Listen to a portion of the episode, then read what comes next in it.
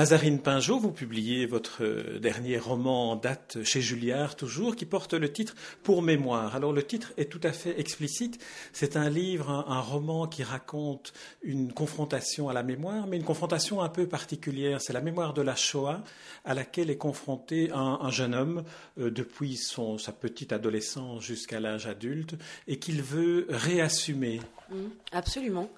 Euh, c'est un, jeune garçon qui, euh, qui à l'âge de 7 ans, euh, tombe nez à nez devant des images de nuit et brouillard, et, et qui, qui vit une forme de, de déflagration, de chute, quoi, de, de perte d'innocence brutale, et qui va s'enfermer dans, dans, cette, dans cette imagerie.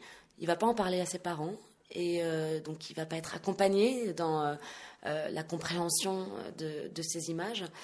Euh, et, il va rentrer dans une forme de, fantasme et d'obsession euh, par rapport à, ces images terrifiantes hein, et, qu'il a vues trop tôt. Il va s'imaginer des choses le soir dans son lit, imaginer qu'il sauve des enfants, s'imaginer à cette époque, comme on peut le faire souvent quand on est enfant, qu'on imagine les situations. Et puis, effectivement, à l'adolescence, euh, va prendre le relais une expérience euh, beaucoup plus euh, radicale, puisque il va commencer par cesser de se nourrir. Une anorexie volontaire. Une anorexie volontaire, volontaire et involontaire, parce que c'est aussi l'expression d'une grande souffrance chez lui, d'une incompréhension et, et, de quelque chose qui est de l'ordre de l'insupportable. Alors pour le supporter, il pense que faire l'expérience, faire l'expérience de cette déshumanisation en, faisant euh, mourir à petit feu son corps va peut-être lui permettre de toucher du doigt euh, cette, euh, cette absurdité, cette chose qui est incompréhensible, qu'il n'arrive pas à circonscrire. Et c'est bien ça qu'il veut arriver à faire, c'est circonscrire ce noyau d'humanité, s'il en reste un, au terme de cette déshumanisation. Alors l'expérience est vaine, puisqu'évidemment il ne vit pas à cette époque et que et qui va être récupéré dans un hôpital où il va être soigné, pris en charge. Et néanmoins, euh, ce questionnement euh, va accompagner euh, toute son expérience existentielle jusqu'à ce qu'il devienne plus âgé, qu'il finisse par rentrer dans une vie à peu près normale, rencontrer une femme, se marier, etc. etc. Et, donc oui, c'est quelqu'un qui, qui voue sa vie à cette... comment dire à cette, cette chose qui est de l'ordre de l'indicible, de l'incompréhensible, et qu'il veut, d'une certaine façon, toucher du doigt. Alors votre roman euh, euh, vient, vient, disons, compléter toute une série d'ouvrages euh, romanesques ou de philosophie qui ont traité du devoir de mémoire et de la mémoire de la Shoah. La particularité du vôtre, c'est que cette mémoire saute deux ou trois générations pour arriver à une génération qui, qui n'a aucun, aucun rapport direct avec la tragédie, de, avec l'Holocauste, avec la tragédie de la Shoah. Alors est-ce que votre démonstration visera à dire que ce devoir de mémoire est finalement ce qui, ce qui fait de l'humain quelque chose chose euh, de civilisé qui l'éloigne de la barbarie, et donc c'est universel. Ben, complètement, c'est exactement ça. C'est-à-dire que ce jeune garçon n'est pas juif, n'a pas euh, eu dans sa famille euh, de, de morts assassinés dans des camps. Il est extérieur à cette histoire, mais personne ne peut être extérieur à cette histoire, parce que cette histoire-là, elle, elle interroge notre humanité, elle interroge les limites entre euh, bah, devenir bourreau, devenir victime. Finalement, c'est assez contingent et euh, des millions de personnes sont devenues des bourreaux, euh, alors qu'ils n'étaient pas forcément prédestinés à devenir des bourreaux. Et, oui, je pense que cette mémoire-là doit être transmise, doit être partagée parce qu'elle concerne chacun d'entre nous. Évidemment qu'elle concerne chacun d'entre nous. Et il était important pour moi que ce petit garçon n'appartienne pas à une communauté en particulier parce que parce que précisément, enfin, il y a dans, ce livre cette idée de, faire sortir cette mémoire d'une communauté pour la faire rentrer dans l'humanité. c'est vraiment entre deux options, si vous voulez, entre le communautarisme et l'universalisme, où je pense que un crime contre l'humanité euh, a quelque chose à dire à l'universalité, à l'humanité dans, dans, son universalité, et non pas juste à une communauté, même si c'est évidemment cette communauté qui, qui a vécu euh, le, traumatisme dans sa chair. Mais je, pense que c'est aussi aux autres de prendre le relais aujourd'hui et que euh, à la troisième génération euh, de survivants, d'une certaine façon, nous sommes tous des survivants, puisque c'est le hasard de l'histoire qui fait que, que nous n'avons pas été finalement des victimes. ou des bourreaux d'ailleurs.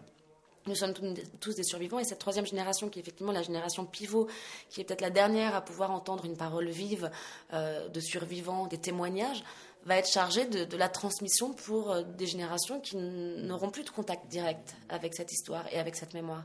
Et c'est là où s'inscrit, je pense, la, nécessité d'écrire, en tout cas pour moi, c'est que la fiction est aussi bien obligée de prendre le relais du témoignage euh, et, les auteurs non juifs sont aussi, à mon sens, obligés de prendre le relais de cette mémoire pour accompagner, pour, euh, euh, pour, pour rendre cette mémoire vivante, pour la garder vivante. Je pense que c'est essentiel, je pense que c'est ça le devoir de mémoire. Et je pense que ça nous concerne tous et qu'on est tous non pas contraints par une forme de culpabilité à transmettre cette mémoire euh, et, à y songer, mais, euh, mais juste en tant qu'être humain, parce que, euh, parce que la Shoah interroge notre humanité.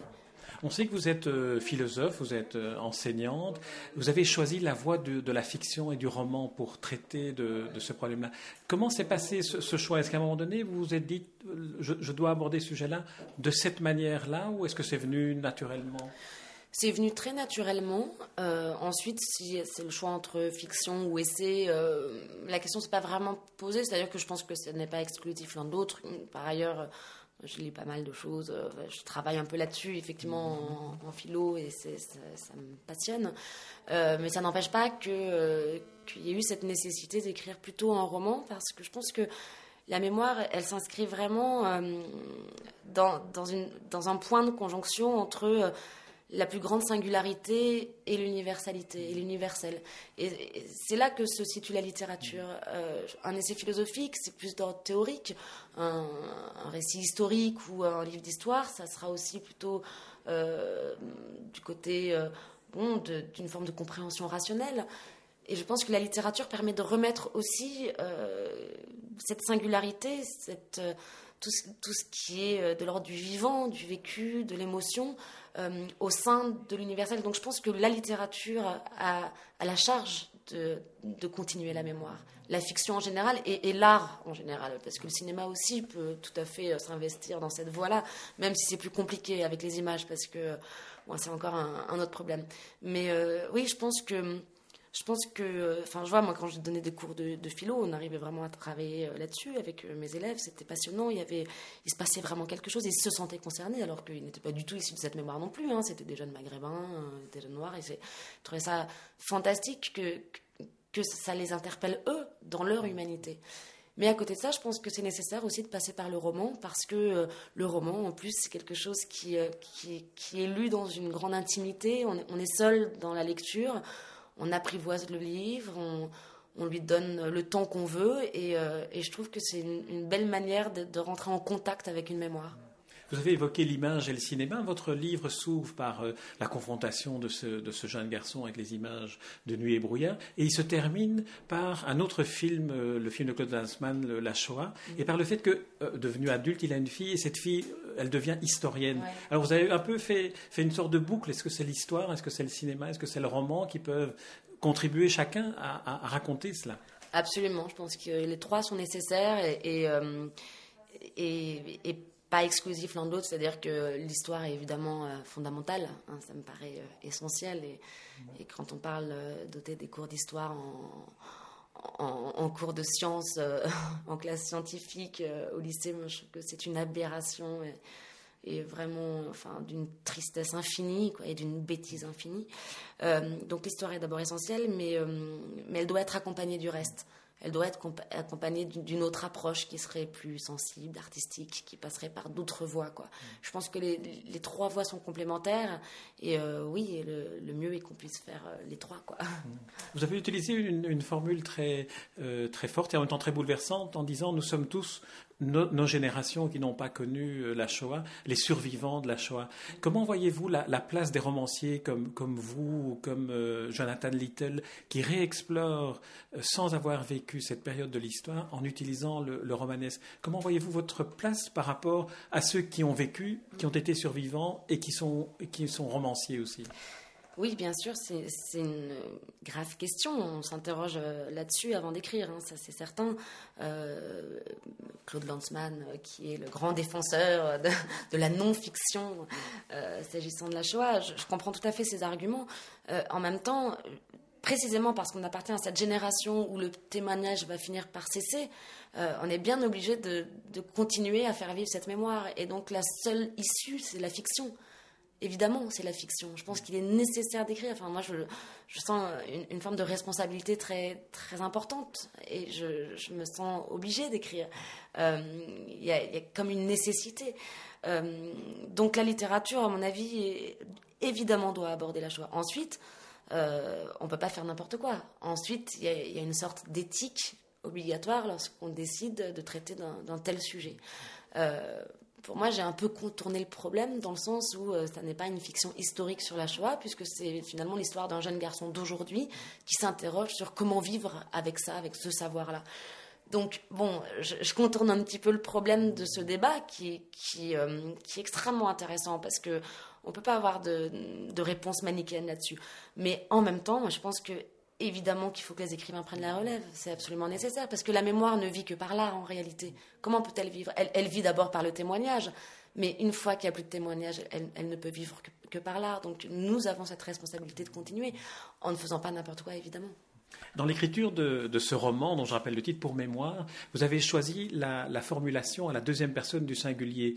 Le personnage s'adresse à lui-même, ou peut-être est-ce quelqu'un d'autre qui s'adresse à lui-même? Le lecteur peut à un moment donné avoir l'impression que c'est lui-même qui s'adresse au personnage. Comment est, venu ce, choix? Alors il s'est imposé euh, tout de suite. Euh, ça me semblait être la, façon la plus euh, la plus évidente de, dire cette espèce de, divorce intérieur que, que vit le personnage. C'est euh, un garçon qui, euh, à partir de ce trauma, euh, n'est plus vraiment de plein pied dans sa propre existence. Il n'est plus dans, dans, le plaisir, il n'est plus dans le présent. Il, est scindé, il, se regarde exister.